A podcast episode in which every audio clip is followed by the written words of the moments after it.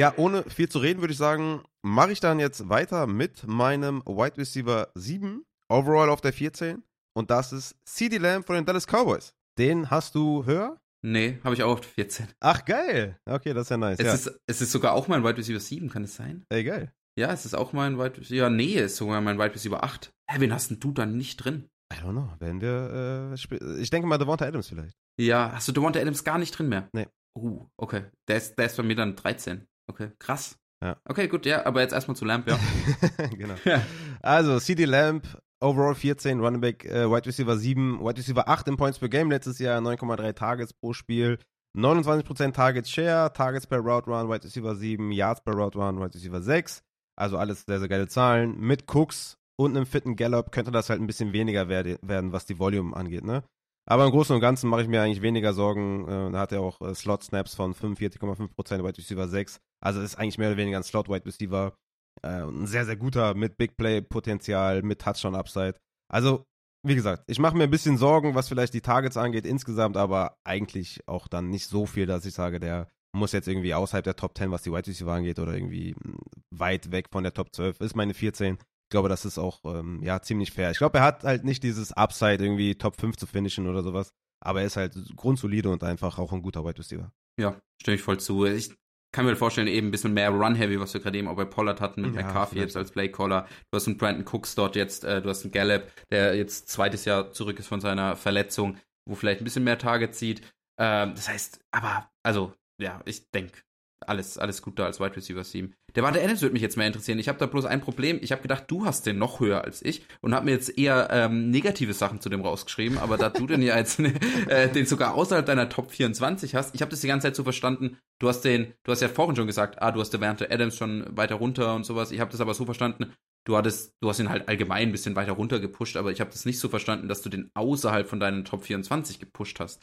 Ähm, Deswegen muss ich jetzt hier die Rolle einnehmen, dass ich Devante Adams äh, feier und da muss ich so ein bisschen umplanen. Du kannst ja vielleicht erstmal ein paar Sachen sagen, die negativ zu Devante ja, Adams sind. einfach jetzt wegen Jimmy. Ich habe es einfach wegen Jimmy gemacht. Also Brian Hoyer ähm, oder O'Connell oder so, dann, dann wird halt die ganze Offense dysfunktional und das, das glaube ich, das wird dann halt super schwer. Also gerade auch was die, was die Deep Targets angeht, ne, die, die Air Yards, da hat er dominiert auf der Receiver Position. Target Share von 32% dominiert. Zweiter in Sachen Deep Targets. Fünfter in Red Zone Targets ja, also ich, ich glaube einfach, dass, ne, er hatte auch die meisten Touchdowns unter allen Wide Receiver mit 14.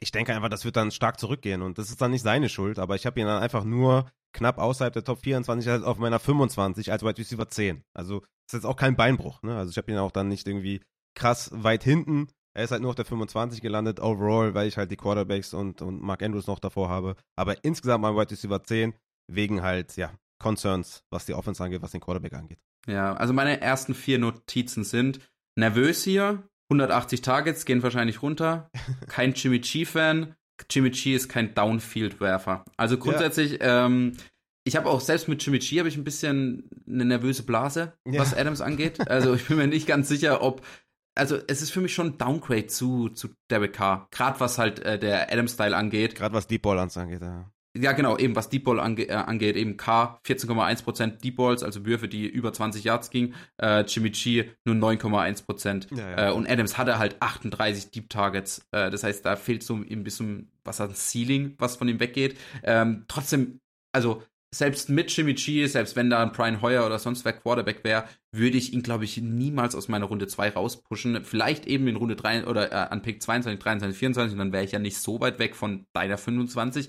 Trotzdem ist Adams ja so ein talentierter Wide Receiver und er hat letztes Jahr ja auch in Woche 17, 18, mir fällt der Name von dem Quarterback, der da gestartet hat, äh, für, die, für die Raiders gar nicht mehr ein, aber auch da hat er ja Stidham, krass performt. Was, Stidham? Was, Stidham? Ich weiß nicht genau. Ich weiß es nicht. Ich, ich weiß nicht. Kann sein, kann sein. Ähm, aber auf jeden Fall hat er mit äh, dem Backup-Quarterback trotzdem krass Fantasy-Punkte performt oder äh, geliefert. Ähm, das heißt, er ist so ein guter Wide Receiver, vielleicht, also er ist Top 3 und vielleicht blendet mich da auch so ein bisschen die Packers-Brille, aber für mich vielleicht sogar der beste Wide Receiver in der NFL. Und ich glaube, deswegen kann er jeden Quarterback solide machen. Und äh, er kann halt einfach Fantasy-Zahlen liefern, auch mit schlechtem Quarterback-Play. Das heißt, nervös hier, gar keine Frage, aber ich glaube, so, so, weit runter, dass ich ihn auf 25 oder Anfang Runde 3 picken würde, sehe ich ihn auf jeden Fall nicht. Ja, du bist jetzt nervös mit, wegen Jimmy G. Ich habe ja sogar den Faktor Jimmy G komplett ausgelassen. G, also ja, genau, mit, dass Jimmy G gar nicht spielt. Genau, ja. mit Jimmy G hatte ich ihn als Wide Receiver 6 overall auf der 7. Ne? Also okay, ich okay. habe jetzt einfach die Tatsache wegen Jimmy G das halt komplett nochmal einfließen lassen und deswegen ist er halt knapp draußen. Also ja, ist dann von Wide Receiver 6 auf Wide Receiver 10 gerutscht. Ähm, ja. Ja. Nämlich dabei, äh, da wäre ich dann der, der Down Guy an Devante Adams gewesen, weil ich habe mit Jimmy G schon ein paar Concerns. Also selbst wenn Jimmy G spielt, bin ich mir halt nicht sicher, ob er Wide Receiver 4, 5 sein kann als Dann, dann müssen wir wieder in die andere Richtung äh, argumentieren. Ja. Ne? ja. So schnell ah, geht das vielleicht dann. Treffen wir uns nochmal. Ja, vielleicht treffen wir uns dann nochmal. Wie gesagt, das ist jetzt meine Instant Reaction äh, zu der Jimmy G-Geschichte. Sollte Jimmy G spielen, äh, ja, wird er auf jeden Fall Top 10 Wide Receiver sein und äh, dann wird er auch da in der, der Top 15 Range auf jeden Fall sein. Da muss ich nur gucken, wo dann genau und so weiter und so fort. Wie gesagt, in meinem ersten Ranking war er overall auf der 7, Wide Receiver 6. Ja. Aber schauen wir mal, okay. was mit Jimmy G dann im Endeffekt dann ne, passiert. Ja, ja. Okay, deine Nummer 13 sind wir jetzt, oder? Yes, baby. Meine Nummer 13, und das wird jetzt ein Hot Take, ist Jama Chase. Mein Wide Receiver 6, Overall 13. Den hast du bestimmt höher. Boah, Mann, auch hier habe ich gedacht, da bin ich ein Low Guy an Jama Chase. Aber, äh, also ich habe ihn auf der 3 äh, als mein Wide Receiver 3. Äh, ja, ich bin deutlich höher. das ist Overall auf 3? ja. Ja, okay. Ich kann dich nicht mal dafür blamen, ehrlich gesagt. ich meine, es hat natürlich seine Gründe, warum ich den jetzt irgendwie so niedrig habe, ne? Erste Pick in der zweiten Runde. Ich denke mal, das ist schon im Konsens eher zurückhaltend. Er hat 2022 zwölf Spiele gemacht, hatte in Woche 7 eine Hüftverletzung. Das ist auch relativ wichtig, ja, weil von Woche 1 bis 7 war er Wide Receiver 5 in Points per Game mit 16,9 und von Woche 8 bis 17 war er Wide Receiver 10 in Points per Game mit 13,5. Ich denke, diese Hüftverletzung hat ihn auf jeden Fall beeinträchtigt. Aber fangen wir vielleicht mal mit den positiven Sachen an, ja? Die Opportunity ist in 2022 extrem gestiegen im Vergleich zu 2021. 2022 hatte er 10,08 Targets per Game, White Receiver 14. In 2021 hatte er 7,5 Targets pro Spiel, also deutlich weniger. Target Share ist hochgegangen von 23,7 auf 29,3. Targets per Route Run ist hochgegangen, demzufolge auch von 23,9 zu 27,9, also auch da super gestiegen. Die Routes Run sind gestiegen ne, von 31,5 pro Spiel auf 40 pro Spiel. Nur das Blöde an der Sache ist, oder weswegen ich da so ein bisschen, ja, meine Zweifel einfach habe, insgesamt so seine Efficiency ist einfach runtergegangen. Ne? Yards after Catch zum Beispiel, 3,2 pro Target in 2022 und 2021 waren es noch 4,3 pro Target Yards after the Catch. Seine Touchdown Rate ist letztes Jahr besser gewesen. Yards per Route Run war letztes Jahr besser.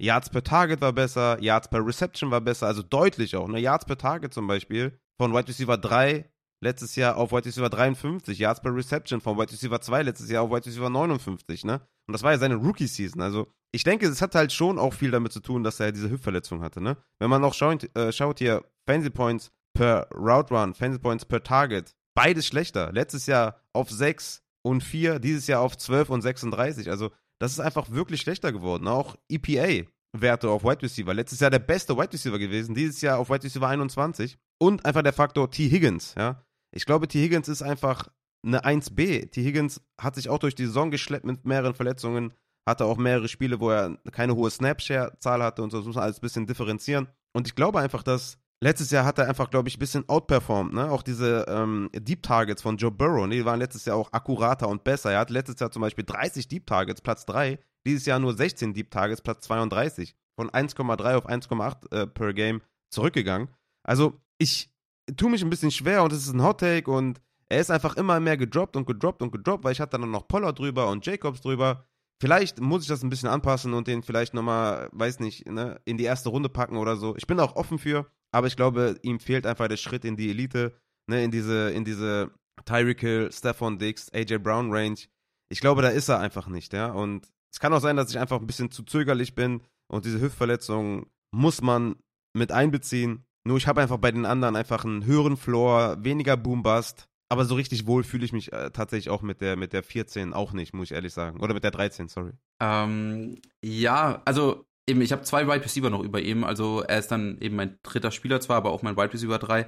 Äh, ich finde halt, ähm, ich stimme dir zu, dass. Higgins echt ein krass und er ist also er ist eine 1B und er ist auch sehr, eine sehr sehr gute 1B. Ich glaube, er wäre in vielen Teams äh, wahrscheinlich die 1A, wenn nicht sogar die ganz klare Nummer 1. Das heißt, äh, ich sehe schon, dass man da Concerns hat, was Jamar Chase angeht. Also ich habe mir dazu auch aufgeschrieben, dass er ein bisschen Boom-Bust-Typ ist. Mhm. Ähm, einfach weil er Wochen hat, wo er halt eben in Woche 5 8,5 Punkte, in Woche 6 28,7 Punkte, in Woche 7 dann wieder 29. Äh, auch was Targets angeht, hast du halt irgendwie in Woche 14 15 Targets, in Woche 4 6 Targets. Aber ähm, er hatte was nicht was Fantasy angeht, eben Wide Receiver 7 letztes Jahr gefinisht, äh, würde ich sagen, ist, ist ein solides Finish. Äh, aber was seine Efficiency angeht, hatte er auf jeden Fall ein Down hier. Äh, aber davor, das Jahr davor, seine Rookie-Saison war ja so krass, ja. auch was die Effi äh, Efficiency angeht. Er hatte damals äh, 18 Yards per Catch, das heißt, äh, das war Nummer 2 in der NFL und 11,4 Yards per Target. Äh, das war Nummer 3 in der NFL, also absolute Elite-Zahlen. Dieses Jahr hat er dann nur noch 12, 12 Yards per Catch, war Nummer 59 und 7,8 Yards per Target, 53.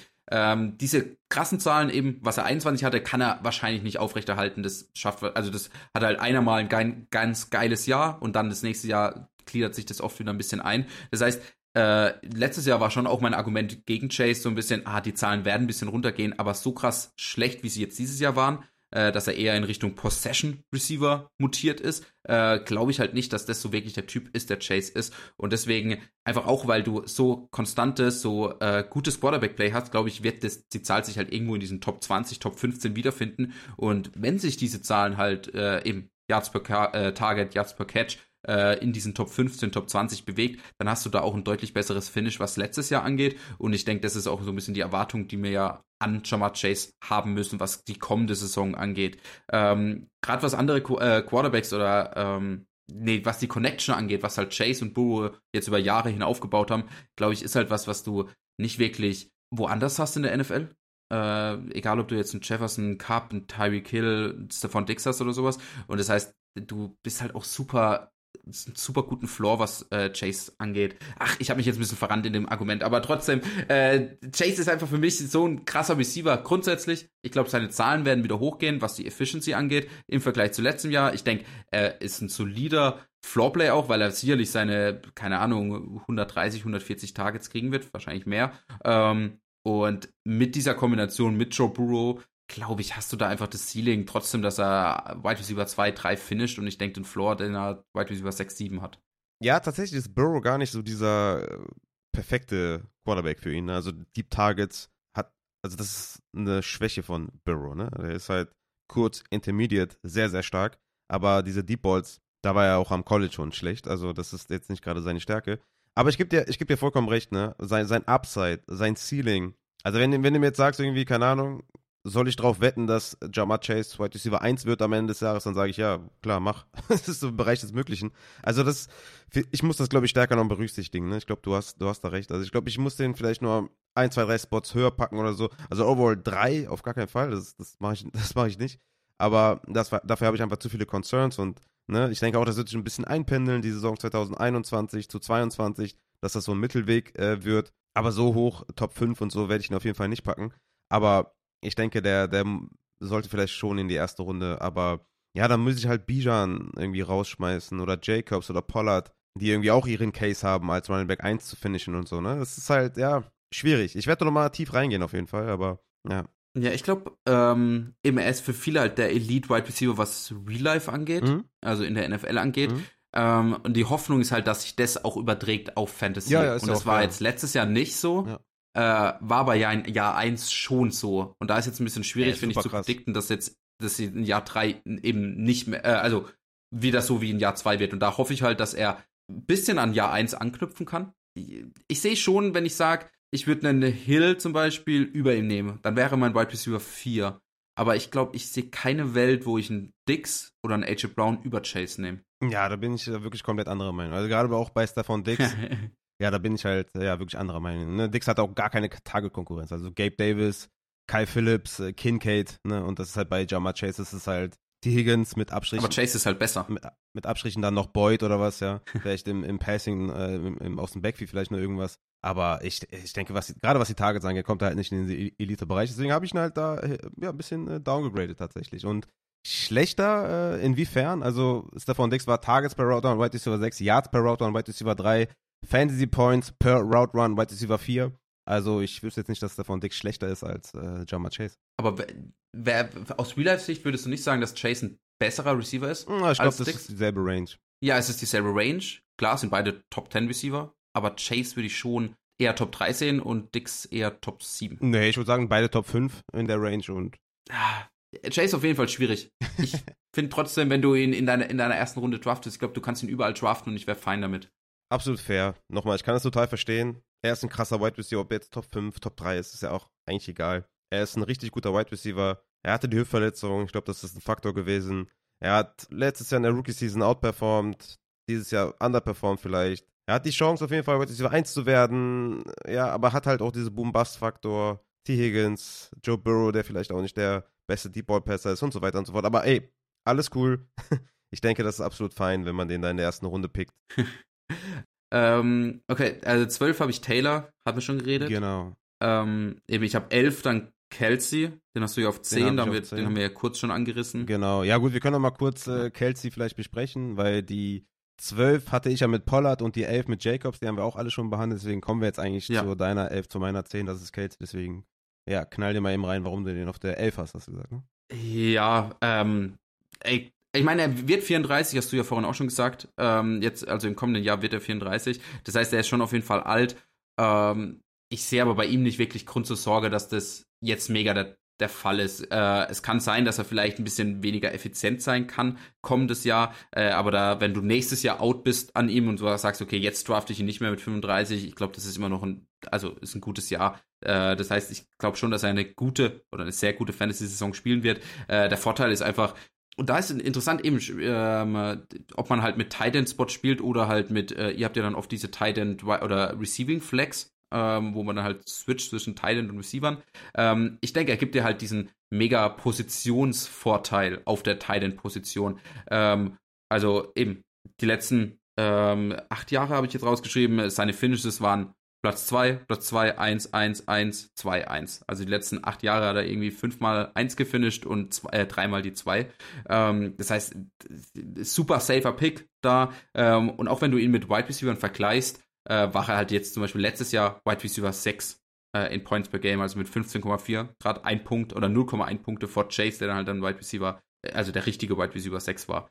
Ähm, ja, keine Ahnung, zu Travis Kelsey kann man ja schlecht Negatives sagen. ja. Ich meine, absolutes Biest. Ja, ja. Ähm, ich denke, wenn du den Runde Ende, Ende Runde 1 bekommst, super fein. Ja, auf jeden Fall. War erst ein Targets, Reception, Yards und Yards auf der Catch. Wenn ich was Negatives äh, sagen müsste, dann wäre es Snapshare, war Career Low mit 80,8%. War so ein gewisses Load Management vorhanden da, was man aus der NBA so ein bisschen kennt.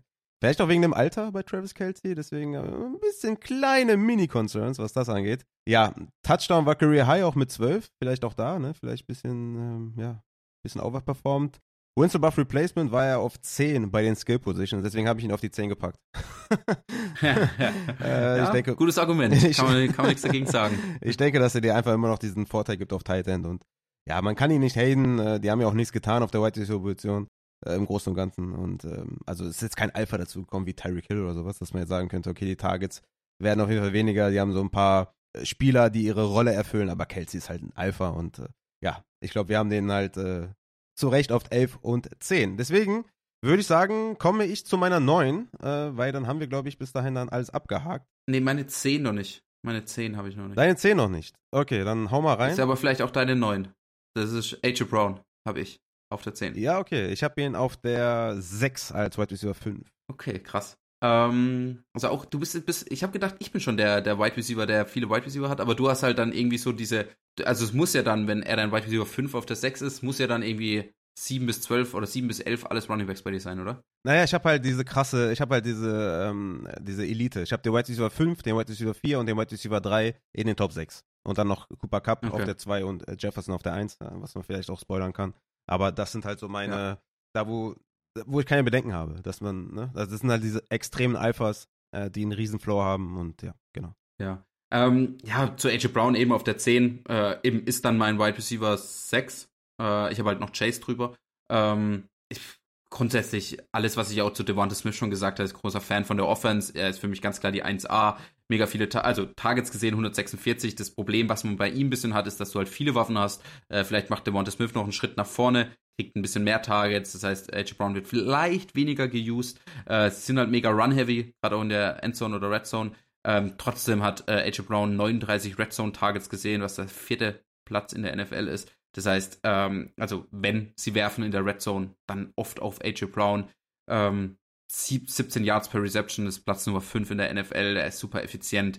Äh, ich denke, ich, also ich habe keinen Grund, warum ich denken würde, dass sich das, die Zahlen, außer natürlich Verletzungen von ihm oder Jalen Hurts, dass sich die Zahlen nicht wiederholen, weil es irgendwie ein Devonta Smith oder ein Dallas Goddard verletzungsbedingt ausfallen würde, könnte ich mir hier sogar noch mehr Ceiling vorstellen. Ja, er ist halt ein absolutes Monster. Absolute Naturgewalt auf Wide Receiver, war Wide Receiver 16 Points per Game, letztes Jahr 29% Target Share. Targets per Route Run, Wide Receiver 9, Yards per Route Run auf der 2, Fantasy Points per Route Run auf der 5, Yards auf der Catch auf der 2, Air Yard Share auf 6, Deep Targets auf 7, Yards per Deep Pass Attempt auf 2, Yards per Target auf 4, Yards per Reception auf 5. Also, was soll ich noch sagen? AJ Brown, absolutes ja. Monster. Und ja, meine 6 overall. Mein Wide Receiver 5. Also, ich habe den da noch ein bisschen drüber. Ich habe da keine Bedenken, ähm, dass, äh, ja, also was, was, was soll er noch Gut, machen? Gut, aber Wide Receiver ist ja fast der gleiche Spot. Genau. Ich habe bloß halt Chase noch drüber. Genau, genau. genau. Deswegen brauchen wir da gar nicht auf so viel, glaube ich, zu sagen, weil wir sind auch schon sehr weit fortgeschritten. ja. Ähm, dann komme ich mal zu meiner neuen jetzt tatsächlich. Und das ist mein Running Back 4.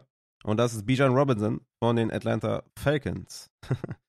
Eighth Overall Pick im Draft gewesen. Ein Rookie Running Back. Richtig guter O-Line halt, ne? Das ist ein großes, äh, großer Pluspunkt mit äh, Jake Matthews, mit äh, Bergeron, dem Rookie, den sie geholt haben, mit äh, Lindström, der der beste Guard der Liga ist wahrscheinlich, Caleb McGarry, Top 3 Run-Blocking-Tackle der Liga. Und die Falcons waren letztes Jahr auf 31 in Pass Rate over expect Expectation. Also die laufen halt den Ball die ganze Zeit. Ne? Als Running Back Gruppe waren sie letztes Jahr Erster in Rushing Yards, Erster in Yards per Carry, Erster in Rushing First Downs, Zweiter in EPA per Rush, Dritter in Success Rate und Dritter in Touchdowns per Rush. Also das ist halt, die laufen halt den Ball den ganzen Tag und äh, Bijan ist halt da der Workhorse, bringt Receiving Upside mit. Also man könnte den von mir aus auch ein bisschen höher noch sogar haben als Overall 9. Ja, ich habe ein bisschen höher. Ich habe ihn äh, als AB 2 auch. Äh, also ich habe ihn dann nur noch hinter CMC, kleiner Spoiler hier, ähm, und habe ihn halt auf meiner Overall Nummer 6. Okay, fair. Ähm, ja. ja, ich meine, es spricht eigentlich, es ist so ein bisschen dieses, oh, er ist Rookie und man kann, weil es nicht so wirklich oder man will ihn nicht zu hoch draften, weil man sich halt manchmal auch schon an Rookies die Finger verbrannt mhm. hat. Edwards Hilaire, siehe Beispiel. Ähm, aber an sich spricht ja alles für ihn. Äh, die Offensive Line ist richtig gut, die, das Scheme ist richtig gut für ihn. Eben die Offensive Line ist äh, Nummer eins in Ranked äh, also Ranked Run Blocking Line äh, nach PFF gewesen letztes Jahr. Ähm, eher, eher noch. Ja, sie haben halt die Spieler wieder genau. zurückgeholt. Äh, das heißt, äh, die O-Line ist sehr underrated, habe ich so das Gefühl. Nee, äh, vor kurzem habe ich einen Podcast gehört, wo es, ja, aber da hieß es, oh, die Detroit Lions haben eine bessere O-Line und das ah, sehe ich nee. eigentlich nicht wirklich. Also was, was Run Blocking auf jeden Fall nee. angeht. Ähm, das heißt, du hast eigentlich wenig Argumente gegen ihn, außer dass die Offense vielleicht nicht gut sein wird, aber die Division ist auch schlecht. Das heißt, ich sehe die Falcons grundsätzlich, wenn Desmond Ritter jetzt nicht eine absolute Katastrophe ist, vielleicht sogar die Division gewinnen. Äh, oder halt zumindest irgendwie 7 und 9 gehen, oder 7 und 10 ist es ja mittlerweile, oder, oder 6 und 11 oder sowas. Und auch Barkley, der ja oft dann verglichen wird mit Bijan als Prospect, äh, war in seiner Saison bei den Giants in einem 5 und 11 Team, du kannst dich vielleicht noch dran erinnern, und hat trotzdem als in Half PPR als AB2 gefinisht, nur hinter Todd Gurley. Und das glaube ich nur mit eineinhalb Punkten oder sowas. Das heißt, wir haben ja schon gesehen, dass Running Backs, die hochgepickt werden, die mega Prospects sind, die, selbst wenn sie in einer schlechten Offense sind, krass performen können. Klar, Barkley hat damals auch einen Haufen Targets bekommen. Ich glaube, der hat über 100 Targets. Ähm, das, glaube ich, wird bei Bishan nicht unbedingt sein, aber das Scheme ist ja trotzdem sehr, sehr gut für Running Backs. Ich meine, wir haben es bei Al Algier letztes Jahr gesehen, der deutlich weniger talentierter Running Back ist und trotzdem von Woche 14 bis 18 irgendwie Abi 8 war. Äh, das heißt, also ich sehe eigentlich wenig, was gegen Bishan spricht in dieser ersten Runde.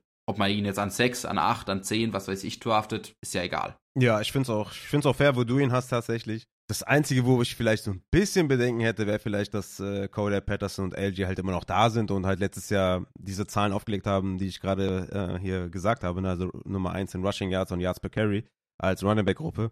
Aber es würde halt keinen Sinn machen, den dann 8 zu picken und dann nicht einzusetzen. So, das ist das Einzige. Ja. Ja, deswegen absolut fair und äh, kann man eigentlich gar nichts gegen sagen. Ich habe ja auch eigentlich nur positive Punkte aufgezählt bei Bijan. Ja, ich finde allgemein, jetzt sind wir so in den Top 10. Ich finde, da, da kannst du ja fast nur Positives. Ich meine, wir sind beide gewillt. Wir haben, glaube ich, so wie ich das überblicke, beide die gleichen Spieler in diesen Top 10, ob du den dann jetzt irgendwie an 10 Chase. oder an 4 oder an 5 draftest. Außer Chase, genau. Ähm, aber ja, von den restlichen Spielern.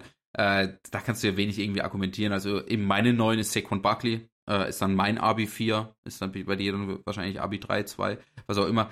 Ich habe da auch nur positives Zeug. Ich denke, äh, eben der Kreuzbandriss ist jetzt zwei Jahre weg. Ähm, letztes Jahr eine sehr geile Saison gespielt. Was mir ein bisschen, ja, Zahnschmerzen, wie du vorhin so schön gesagt hast, macht, ist halt, dass ich mir nicht sicher bin, ob Barkley immer noch dieses Mega-Alien ist, was wir ja aus der Rookie-Saison hatten. Ich fand, letztes Jahr war er nicht ganz so flashy, ganz so krass zum Zusehen zumindest. Ähm, hat eine super geile Fantasy-Season gespielt, hat die Giants in die Playoffs geführt, auf jeden Fall, aber äh, er ist jetzt nicht mehr, mehr dieser mega krasse Running Back aus seiner Rookie-Saison, habe ich zumindest den Eindruck. Äh, hast du vielleicht einen besseren Blick drauf. Ja. Aber ähm, ja, er wurde gefranchise-tagged, ähnliche Geschichte wie bei Josh Jacobs vorhin. Die werden ihm wahrscheinlich ihm 300 Carries geben, werden ihn jetzt nochmal mega usen äh, und dann ihn wahrscheinlich halt nach dem Jahr nicht mehr resignen. Ähm, ich glaube, es wäre sogar schlechter, wenn sie ihm jetzt so irgendwie einen Vierjahresvertrag geben würde. Also er wird jetzt nicht mega abrutschen in meinem Ranking, aber ich bin gewillter, ihn zu draften, einfach weil sie einen Franchise-Tag auf ihn geused haben und ich deswegen weiß, dass sie ihn halt jetzt mega nutzen werden.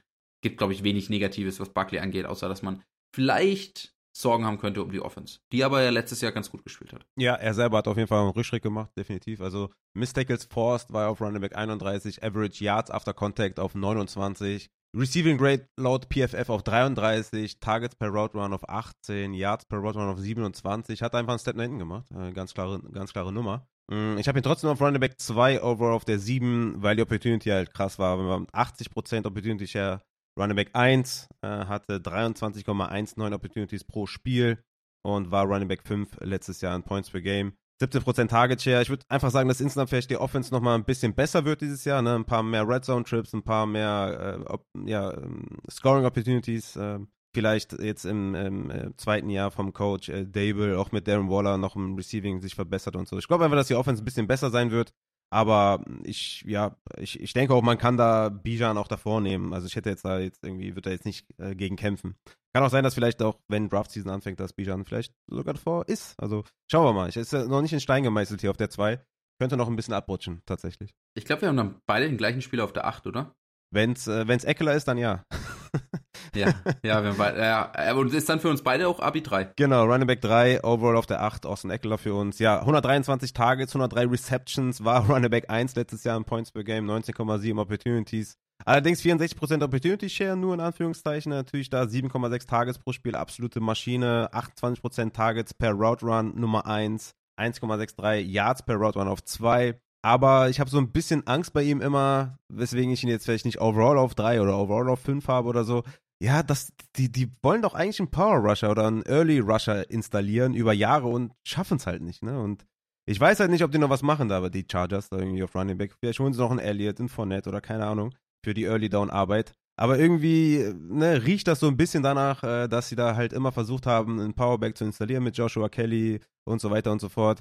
Ähm, dass ich einfach glaube, dass da vielleicht ein bisschen weniger sein könnte und die Tagezahl mit 123, ne? Diese 198 äh, Dump-Off-Pässe und die 395.000 äh, Kurzpässe in dieser fucking Kurzpass-Offense, das wird halt nicht mehr sein, ne? Jetzt mit Kellen Moore, das wird viel vertikaler. Äh, ich sage jetzt nicht, dass Eckler keine Targets sieht oder so, aber ähm, 123 Targets, 103 Receptions, das sind halt Wide Receiver 1 Zahlen, ne? Also von daher, das ist halt, also 1 bis 12. Und das ist halt, das wird halt nicht mehr so sein dieses Jahr, hoffentlich. Sonst ist die Offense halt wieder so schlecht wie letztes Jahr. Ja, ich trotzdem sehe ich den, das Kellen Moore Signing eher positiv, weil ich hoffe, dass die Offense besser ist und vielleicht, auch wenn es schwer möglich ist, macht er vielleicht sogar noch mehr Touchdowns. Ich meine, er hat 20 vor zwei Jahren gemacht, letztes Jahr dann 18 Touchdowns, das heißt, es ist eher schwierig.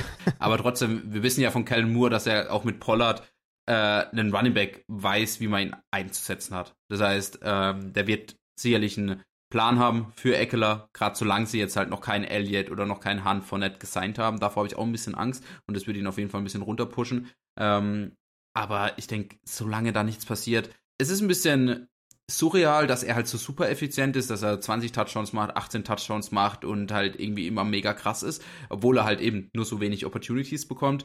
Ähm, aber es gibt eigentlich keinen Grund, warum man zweifeln sollte, dass das jetzt kommende Saison anders ist oder schlechter ist. Eben, du hast einen Kellen Moore, den ich für einen besseren Offensive Coordinator halte. Äh, du hast, kriegst einen Rashawn Slater zurück, der eine krasse Rookie-Saison gespielt hat und dann letztes Jahr ja verletzt gefehlt hat. Du hast allgemein eine gute Offense. Ich denke, dass Justin Herbert hoffentlich noch einen Schritt nach vorne macht, ähm, ein bisschen an seine Rookie-Saison anschließen kann. Und ähm, also sein zweites Jahr war ja eher stagniert, würde ich sagen.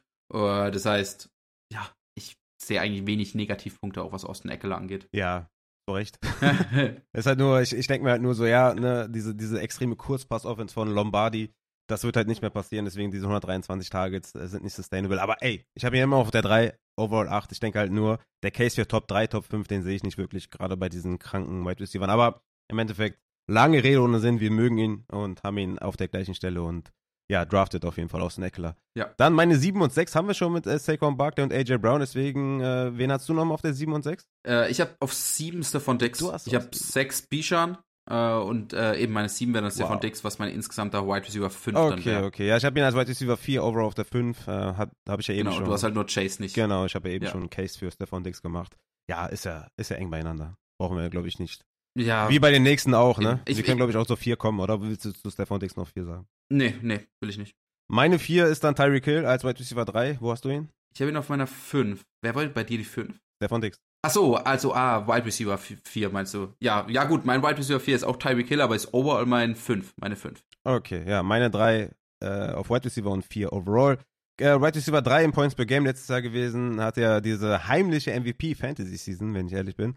170 hm. Targets gehabt, 31,6% Target Share, Platz 2 und dominiert in Targets per Route Run, Yards per Route Run und Fancy Points per Route Run, überall auf der 1. Muss man, glaube ich, nicht mehr viel sagen. Tyreek Hill ist ein absolutes Biest und ja, deswegen habe ich ihn da Top 4 in meinem Ranking. Ja, das ist tatsächlich ein Spieler, den ich noch sehe, den ich über Chase packen könnte. Eben Dix, AJ Brown nicht wirklich. Tyreek Hill sehe ich noch, dass ich vielleicht über Chase packe. Ähm, was ich krass finde, ist, dass er halt wirklich fünf Games hatte, wo er über 140 Receiving Yards hatte.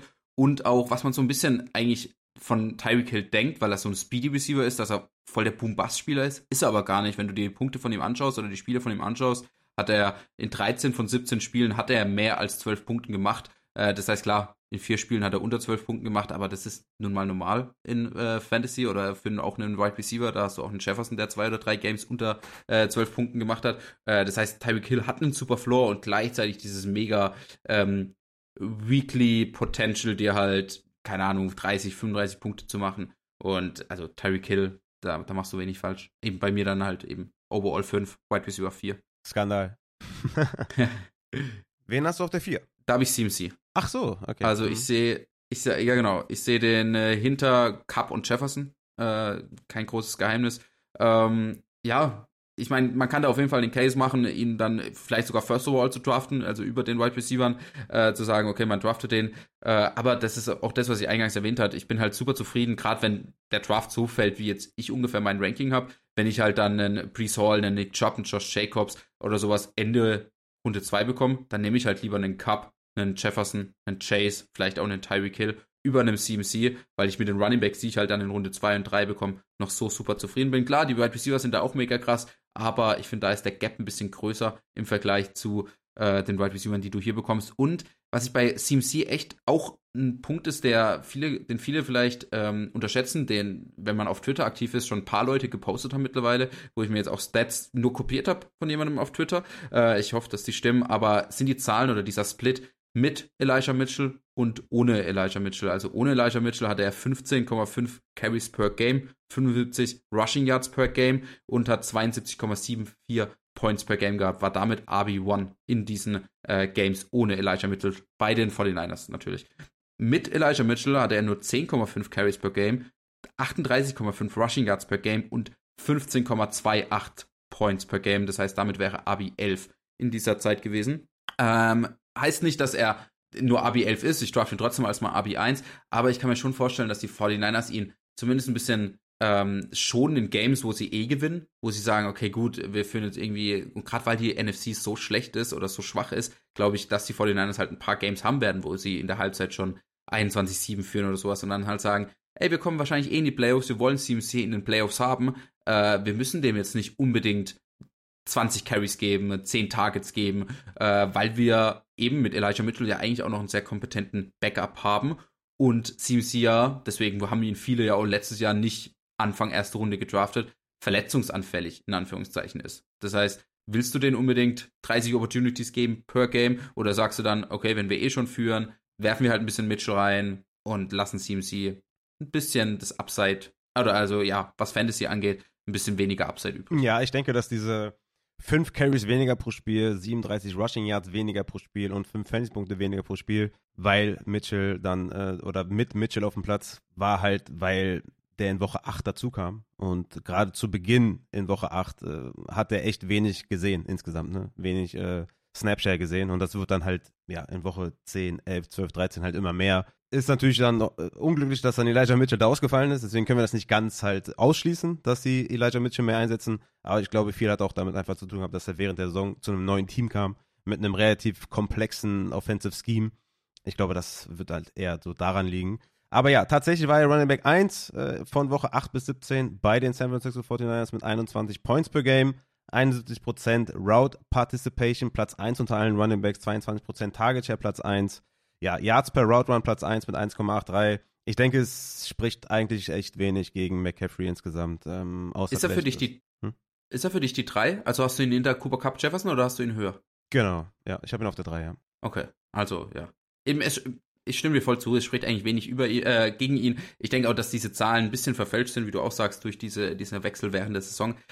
Ich kann mir trotzdem vorstellen, dass es schon eine Rolle spielt. Also ich kann mir nicht vorstellen, dass er halt irgendwie 25 Opportunities per Game kriegt, wie er halt bei den Panthers bekommen das, hat. Das, das Ding ist halt auch, sagen wir mal, wir geben ihm 50% Team Rushing Attempts, ne? Und 25% Target Share, was er, was er ja effektiv gemacht hat, auch mit Mitchell an der Seite. Ja dann ist es halt immer noch so gut, dass das nur sieben Running Backs seit 2006 erreicht haben. Also die komplette Elite hat das nur erreicht. Ne? Und ich denke einfach, selbst dann ist er halt immer noch die Eins. Und hat halt nochmal einen Upside, wenn man jetzt irgendwie sagt, okay, Mitchell wird dann nicht so reinfressen, wie halt in den ersten Wochen, als er neu zum Team kam. Also wie gesagt, ich mache mir da eigentlich überhaupt gar keine Sorgen. Ja, äh, äh, das ist nur mein Punkt, warum ich ihn halt hinter den anderen Receivern habe und nicht an 1 habe. Weil ich glaube, wäre kein Mitchell da, hätte ich ihn an 1. Ja, vollkommen, vollkommen richtig. Und ja, das sind halt auch die Bedenken, gebe ich dir vollkommen recht. Aber gegen diese beiden Wide Receiver, also da, ähm, sorry, aber Cup und Jefferson, das, da kommst du schwer dran vorbei. Aber ja, ähm, absolut richtig, was du sagst. Wer ist dein nächster Spieler? Ich denke mal Cup dann, oder? Äh, Cooper Cup habe ich auf zwei. Okay, ich habe ihn auch auf ähm, Ja, ey, keine Ahnung. Ich finde, der wird auch ein bisschen ähm, underrated im Moment. Ich meine, er war Wide Receiver 1 in Points per Game letztes Jahr. Ähm, mit 20,3 Punkten, also auch vor Justin Jefferson, vor Chase, vor Tyreek Hill. Ähm, er war wide. Also bei mir in meinen äh, Notizen, die ich mir immer mache, dann nach der Saison war er auf der 2. Justin Jefferson mit 18,7 auf der 1, Cooper Cup mit 18,2 auf der 2. Ähm, ich habe Woche 1 bis 8. Ich habe 1 bis 17. Also, ja, ja, gut, aber es. Ah, ja, gut, dann machen wir Woche 17. Stimmt, ja, da ist er bei mir auch auf der 2. Okay, da habe ich mir was falsch rausgeschrieben. Ah, vielleicht Ah, ich glaube, der hat sich ja in der einen Woche verletzt. Ich glaube, ich habe ihn da, die letzte Woche habe ich ihn rausgestrichen gehabt. Ja, ist ja auch nicht so wild. Das sein kann. Ja, äh, genau. Also im Endeffekt, äh, krasse Saison gespielt. Ähm, eben genau, ja, ich habe Woche 1 bis 9 gemacht und da hat er dann, bei Woche 10 hat er sich verletzt und da hat er dann 20,3 Punkte hm, im Schnitt. Okay. Aber ja, im Endeffekt, also ob er jetzt 1 oder 2 ist, ist im Endeffekt egal. Ähm, krasse Saison gespielt. Äh, das Jahr davor war er der Wide Receiver 1 mit 21,6 Punkten im Schnitt. Ich hoffe, die Zahl stimmt. Ähm, er hat sich zwar verletzt, ich denke, die Verletzung ist nicht unbedingt das Problem. Ich denke, das größere Problem ist tatsächlich diese Kombination mit Matthew Stafford, weil wenn du halt auf Cooper Cup vertraust, ist halt, musst du auch darauf hoffen, dass Matthew Stafford zumindest mal 13, 14 Games macht. Ja. Ähm, das ist, glaube ich, so der Punkt, wo viele sagen, oh, ich habe ein bisschen Bauchschmerzen. Ich habe ganz kurz, ich habe mir aufgeschrieben, solange Stafford nicht retired, ist mir das auch egal, wie kacke die Offense ist. ja, also äh, ich denke, mit Stafford, mit McVay wird die Offense auch aber solide sein. Also die wird zwar nicht gut sein, aber ich glaube halt, dass Cup, was Fantasy angeht, da total abliefern wird. Vor allem, weil die Defense halt auch brutal schlecht ist. Ja, sie haben auch das heißt, die werden halt, also ich kann mir gut vorstellen, dass er 40, 45 äh, äh, Passing Attempts hat, Stafford, und wenn dann Cooper Cup halt wieder 15 oder 20 Targets zieht, dann wird er wieder weit über 1, 2 oder 3 ja, oder so. Also ich glaube, ich glaub, Cooper Cup wird in Dynasty momentan krass undervalued und äh, Leute irgendwie gucken auf das Alter, auf die Verletzungen und auf die Offense und denken sich, boah, nee, aber ey, der wird halt dieses Jahr nochmal komplett alles abreißen. Äh, war letztes Jahr Wide Receiver 2 in Points per Game oder halt, ne, je nachdem. 31% Target Share, Targets per Route Run auf der 4, Fancy Points per Route Run auf der 2, hatte 66,6% Elite-Spiele. Das sind 14% mehr Elite-Spiele als Justin Jefferson hatte. Hatte nur 11% Under-Replacement-Spiele. Das sind 24% weniger Under-Replacement-Spiele als Justin Jefferson. Das ist einfach total krank, total krass. Er ist die Offense der Rams. Also A-Rob ist jetzt auch noch weg, der auch eh nicht viel gesehen hat, aber er ist auch weg. Skowronek ist noch da, Van Jefferson, Tutu Atwell, Puka Nakua, Higby ist noch da und das war's. Also wie gesagt, Cup ist die Offense und ähm, ja, ich könnte auch einen echten Case dafür machen, den auf der 1 zu packen. Aber ich habe. Das wäre jetzt meine Frage, genau. Äh, siehst du irgendwo irgendein Szenario, wie du ihn im August vielleicht auf der 1 hast? Äh, nee, dazu ist das alles zu unsicher noch mit Stafford, mit dem Rücken. Der ist halt auch dauerverletzt, einfach äh, immer dann Schulter, Ellbogen, Rücken, äh, Nacken, alles immer bei Stafford. Und das geht ja nicht von heute auf morgen weg. Deswegen ist das so, ist das halt der eine Case, der gegen Cup spricht, ne? Dass die Offense halt ein bisschen schlechter sein wird, ne? Die O-Line ist halt katastrophal und das ist halt so der eine Punkt eigentlich, ne? Ähm, ja. Aber ich, ich habe ihn auf der 2, Jefferson ja, auf der 1. Ich, Team ist halt glaub, das muss man so. Das kann man, glaube ich, nicht ändern. Dafür ist Jefferson einfach auch zu gut. Ja. Nee, ich auch. Also eben, ja, ja. Auch da eben erster in Targets, erster in Yards, erster in Catches. Und er hat nur acht Touchdowns gemacht. Aber trotzdem irgendwie eben White ist über eins. Also Jefferson. Ja, Jefferson braucht man, glaube ich, gar nicht viel zu sagen. Du hast schon gesagt, deswegen, ja. Eins und zwei, Jefferson und Cooper Cup bei uns in der Liste. Und ja, ey, damit würde ich sagen, äh, haben wir hier auf jeden Fall harten Nerd-Talk abgehalten. ja, wir, ziemlich krank, ja. ja. Ziemlich, ziemlich krank, aber ich glaube, das, das wollen die Hörer, wollen das hören, äh, wie wir hier abgrinden. Deswegen, ja, mega auf jeden Fall. Krasses Ranking auf jeden Fall. Wenn wir Diskrepanzen hatten, dann waren die irgendwie auch, äh, ne, schon auch äh, massiv. Also sonst, ne, so wie vielleicht ein, zwei Positionen, ist jetzt auch nicht so wild. Aber Mark Andrews äh, war schon relativ interessant. Äh, Jama Chase war interessant. Adams. Adams. Adams, ja gut, aber da muss Aber halt, gut, da hatten ja genau, da hatten wir halt Gründe dafür, ja. Genau. Also du hast ja schon Bauchschmerzen wegen Jimmy. Ich habe Jimmy gar nicht mehr in dem Szenario drin, deswegen ja, das kann man glaube ich dann darunter verbuchen. Aber ey, super krass auf jeden Fall. War war schon war schon sehr sehr geil. Also viele Argumente auf, je, auf jeder Seite und und trotzdem konnte man jeden Case glaube ich relativ gut nachvollziehen. Außer bei Andrews, da bin ich ja immer noch der festen Überzeugung, dass du ihn viel zu tief hast. Aber. ja, dann muss ich vielleicht nochmal in die Recherche gehen, da finde ich vielleicht auch nochmal ein paar Punkte. Ja, ich könnte zum Beispiel auch vielleicht Jama Chase zwei, drei Spots drüber packen. Finde ich auch fair. Vielleicht habe ich den zwei, drei Spots äh, zu niedrig. Könnte ich auch nochmal tiefer reingehen. Aber ja, ich glaube insgesamt äh, fette Folge. Also danke für dein Kommen und einfach geil. Ja, mega. Danke für die Einladung. Äh, hat mega viel Spaß gemacht. War geil. Ja, sehr gerne, sehr gerne. Ich fand die Folgen mit dir immer cool, muss ich sagen, und hat mir wie immer Spaß gemacht. Und ihr könnt ja auch gerne mal mir Feedback geben, wie euch das gefällt mit dem Noah. Ähm, kann ich ihn auch vielleicht häufiger mal einladen. Ich weiß jetzt auch nicht äh, in Zukunft, äh, wie oft ich jetzt hier noch einen Partner habe an der Seite. Deswegen, ja, ne, wenn der Noah irgendwie euch zusagt, dann lasst mich das gerne wissen. Dann frage ich ihn öfter mal für ein paar Einsätze, wenn es irgendwie um Mid-Round-Targets, Late-Round-Targets oder irgendwelche Values geht oder so, dass man ein bisschen diskutiert. Ein äh, Diskussionspartner hat, wenn man das so sagen kann. Ähm, deswegen, ne, lasst gerne ähm, Feedback da zur Folge, zum Noah, zu mir. Und äh, Noah findet ihr wo auf Twitter, Instagram? Hau mal kurz raus. Ähm, ja, also eben, der Podcast heißt Let's Talk Fantasy. Ähm, auf Insta, Facebook und was weiß ich, über halt Fantasy Football Crew. Ähm, jetzt so privat über Twitter oder sowas, da hatten wir es ja auch schon mal drüber, bin ich eigentlich gar nicht aktiv. Das heißt, alles geht darüber. Ähm, ja, ich glaube, wenn ihr uns finden wollt, dann ist es nicht allzu schwer, uns zu finden. Yes, ich packe alles in die Show Notes rein, damit ihr den Noah findet und äh, den Podcast, den er da hostet. Hört da gerne rein, lasst Liebe da und ja, ich, ich bin völlig äh, platt von der Folge. und äh, same, same. war hier echt ein Battle of Kings hier, wir haben es echt gegeben ohne Ende. Deswegen würde ich sagen, äh, ja, wir sind raus. Haut da rein, schöne Woche. Wir sind raus. Ciao.